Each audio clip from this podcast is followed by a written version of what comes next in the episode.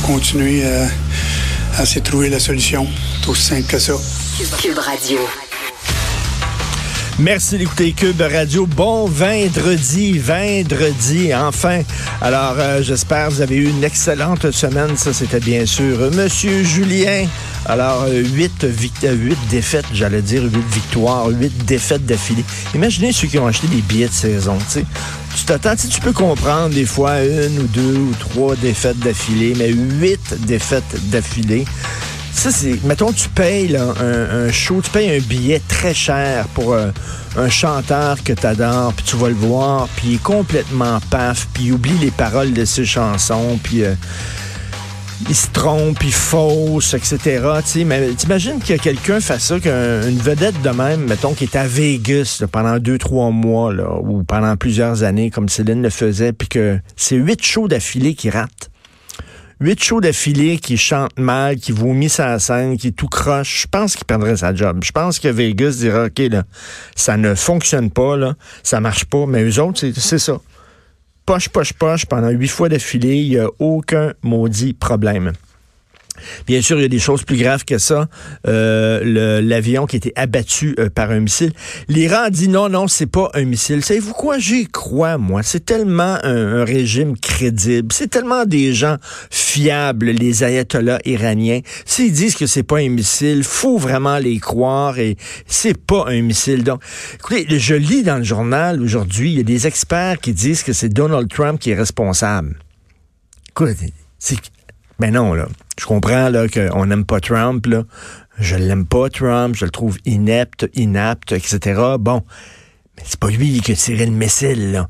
Quand même, dire que c'est Donald Trump qui est responsable parce que lui a tué numéro 2 du régime iranien, puis là, ça a excité les Iraniens, puis après ça, eux autres, euh, ils ont tiré sur un avion en pensant que Téhéran allait être attaqué par les forces américaines. C'était faux. Puis là, on dit, c'est la faute de Donald Trump. Hey, Christy, là, poussez pas le bouchon trop loin. C'est l'avion ukrainien.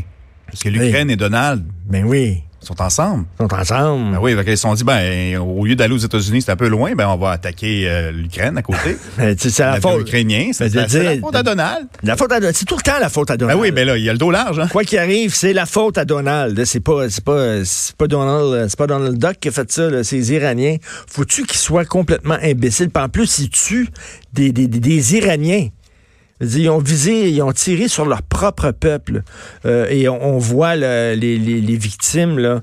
donc 63 Canadiens, 176 morts, 63 Canadiens. Et euh, on voit tous des gens en plus éduqués, des universitaires, des formations incroyables. Euh, quelle perte hallucinante et Là, ils disent, on ne sait pas si c'était volontaire ou involontaire. Il va y avoir une enquête. Justin Trudeau veut que le Canada participe à l'enquête. L'Iran veut rien savoir en disant, écoutez, de toute façon, ce n'est pas un missile. Je ne sais pas comment euh, Justin Trudeau va s'en sortir face à l'Iran, s'il va garder la ligne dure, s'il va plier des genoux. Euh, je ne sais pas s'il va avoir des répercussions de ça. Mais quelle tragédie absolument épouvantable. Euh, sur le front maintenant intérieur ici au Québec, une excellente nouvelle. Ouvrez le champagne, c'est terminé pour le cours d'éthique et de culture religieuse. Le ministre Jean-François Leberge le dit.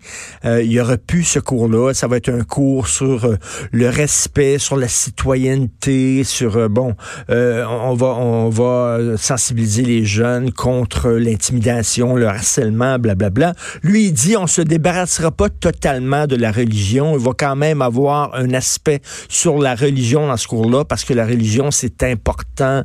Euh, dans, l'époque dans laquelle on vit, moi, je suis pas vraiment d'accord.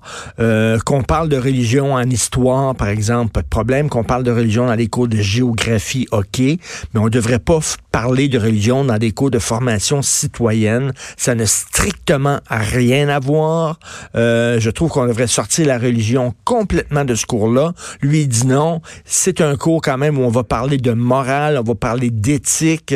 La religion, quand même, sa place, selon moi, pas en tout zéro, mais en tout cas, bon, euh, euh, ne crachons pas dans la soupe. Au moins, euh, si on va encore parler de religion dans ce cours-là, ça va être dans une portion très congru un petit peu. ça va être surtout, on va surtout parler d'éthique et de morale et tout ça.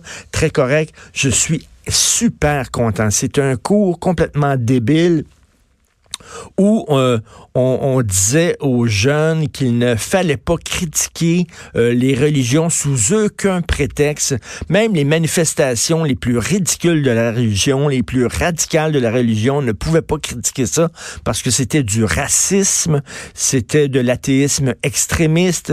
Euh, donc, on n'encourageait pas les jeunes à développer un regard critique sur les religions. Enfin, on tire la plaque sur ce sacré cours-là qui était une erreur épouvantable. Et je le répète, là, moi, je trouve que, vous savez, tous tout, tout ces temps-ci, euh, dès que tu critiques euh, quelque chose, t'es es traité de raciste et de xénophobe, selon moi, ça, ça prend racine dans ce cours-là. Ce cours-là où on a gavé euh, des jeunes pendant des années en leur disant toute critique d'une culture, d'une pratique culturelle, toute critique d'une religion et de l'intolérance, on leur a rentré ça dans la tête. Ça fait qu'aujourd'hui, on a des militants antiracistes complètement sautés. Vous avez vu, là, euh, à l'Université de Montréal, la CAQ, les jeunes, euh, la, jeunesse caquiste voulait avoir un genre de stand et parler de leur parti et tout ça. Et là, il y a des anarchistes complètement exaltés, hystériques qui sont arrivés. Vous êtes racistes, puis tu vois, on raciste, la CAQ raciste, c'est complètement débile. Ces gens-là se croient à la fine pointe de la pensée, se croient hyper intelligents alors que ce sont des crétins finis, ce sont des ignares.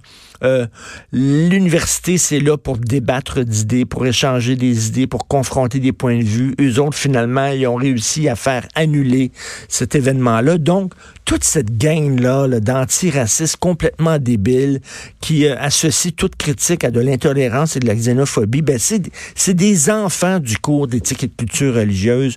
Ils ont été élevés avec ça, dans cette mentalité-là, que toute critique de l'immigration, ou d'une tendance culturelle et tout ça est une forme de racisme et xénophobie. C'était ça qu'on leur enseignait dans ce cours-là, plusieurs heures par semaine, pendant des années. On les gavait, on en a fait des gens complètement siphonnés. Alors là, on prend ce cours-là, on le jette, on le flush. C'est une excellente journée. Vous écoutez Politiquement Incorrect.